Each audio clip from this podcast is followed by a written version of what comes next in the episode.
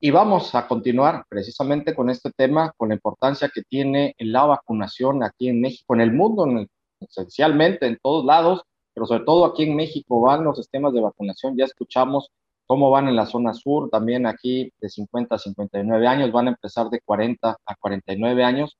E importante eh, el tener el comentario de expertos en que nos digan que hay que vacunarnos. Por eso le agradecemos al doctor Raimundo Horta Flores, él es especialista en medicina interna, también ha estado pues todo este tiempo de pandemia tratando a personas infectadas con COVID y pues nos gustaría que él nos dijera la importancia que tiene el que nos eh, tengamos que vacunar. Doctor, ¿cómo está? Muy buenas tardes.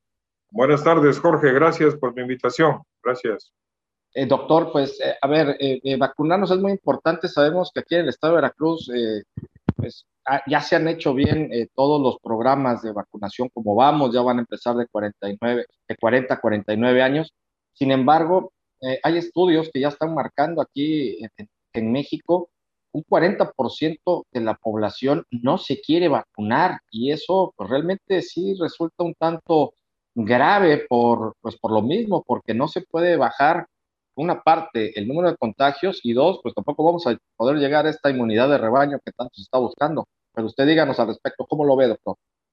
Pues sí, es muy inquietante esas cifras que están dando de hasta 40% de gente que se rehúsa a la vacunación la verdad es que es difícil entender esto, pues no sé, es complejo, ¿verdad? Pero creo que hay que aclarar que las vacunas, desde que nacieron para todas las enfermedades, han salvado vidas, han salvado millones y millones de vidas, ¿no? Eh, la polio, por ejemplo, que fue de lo último, ¿no? Todavía tenemos, yo a mí me tocó tener compañeros que padecían o padecen de secuelas de polio, imagínate, y otros que murieron en esas épocas, los 50, los 60. Entonces, las vacunas salvan vidas, eso creo que debe de quedar claro. Ahora, que estas vacunas que se desarrollaron para combatir el, SARS-CoV-2, ¿no? El COVID, eh, que son vacunas así hechas al vapor, eso también es, es falso, ¿no? Estas, sobre todo las vacunas de RNA, ¿verdad? La de Pfizer o la de Moderna, eh, están basadas en una tecnología que se viene probando desde hace por lo menos 10 años. Eh, desde que salieron los primeros tipos del, SARS, el SARS-CoV-1, ¿verdad? Y luego el ébola. Y no se, no se emplearon en eso porque afortunadamente esas, esas epidemias se contuvieron y no, no progresaron a ser una pandemia. Pero ya estaba hecha la base para poder desarrollar este tipo de vacunas desde hace 10 años. Entonces nada más se, se aprovechó esa plataforma tecnológica y pues gracias a Dios se pudieron desarrollar con una rapidez poco vista en, la medicina.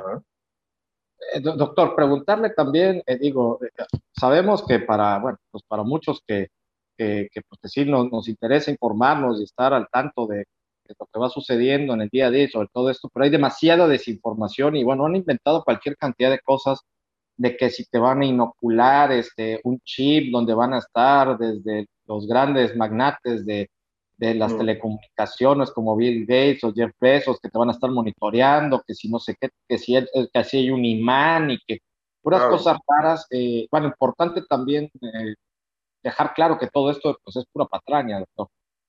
Así es, es pura basura informática y desgraciadamente pues mucha gente se la compra, se la cree, ¿no?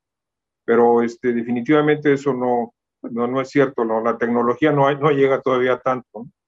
Eh, entonces, este, sí es importante hacer énfasis en que lo que te mata, pues es el virus. El virus, eh, y sobre todo en las poblaciones de riesgo, ¿verdad?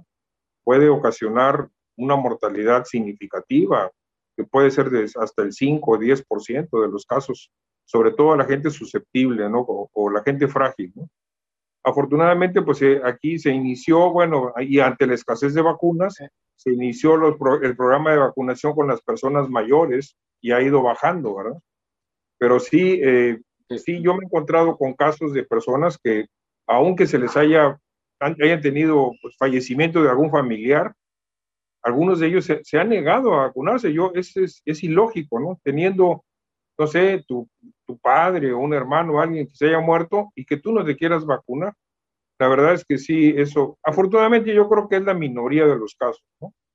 Pero sí hay que, hay que luchar por, por, por, por pues, eh, difundir la verdad, ¿verdad? La vacuna, los efectos que llega a tener, la, la mayoría son mínimos. Yo he tenido eh, personas, eh, hace un mes me tocó ver una abuelita de 100 años que, que se vacunó con la Pfizer y, no, y tuvo una reacción mínima. Entonces, vaya, esto definitivamente creo que sí se debe hacer mayor difusión, qué bueno que ustedes lo están haciendo, para tratar de convencer a las personas que se vacunen. Porque ahorita, de hecho, también estamos inmersos en un repunte. Ya no digo eh, que sea este, una tercera ola, que muchos dicen que ya es una tercera ola, pero estamos teniendo nuevamente el eh, mayor número de casos. Ya habían pasado semanas en que no teníamos casos y han llegado eh, a, aumentar los casos en los últimos días. Entonces, mucho cuidado, esto todavía no se acaba y tenemos que tener, tomar todas las precauciones y pues la que es más útil y la que ha mostrado obviamente ser más efectiva, pues es la vacunación. Entonces las vacunas son efectivas en el brazo, ¿no? Que estén ahí guardadas, ahí bajo tantos grados de cero, no sirven, deben estar inyectadas, deben estar aplicadas. Y, y pues también el gobierno siento que ha hecho un esfuerzo por traer todo tipo de vacunas. Ya ves que tenemos como cinco tipos diferentes de vacunas en el país, pero sí lo importante es que la gente se convenza que debe de, de vacunarse.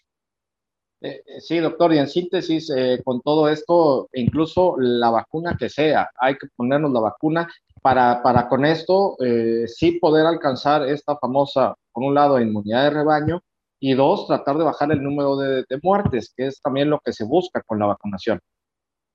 En efecto, sí, porque sí, algunas vacunas probablemente sean menos efectivas que otras, pero todas tienen una, una efectividad en, en disminuir, o, pero importantemente, los, los casos graves y la muerte por la enfermedad. O sea, que en el peor de los casos, con una vacuna que no sea muy efectiva, pues te puede dar la enfermedad, pero te daría una enfermedad leve o, moderada. Pero no, no te mataría. ¿no? Entonces, como tú dices, la vacuna que te pongan, pues es la buena y hay que, hay que aceptarla.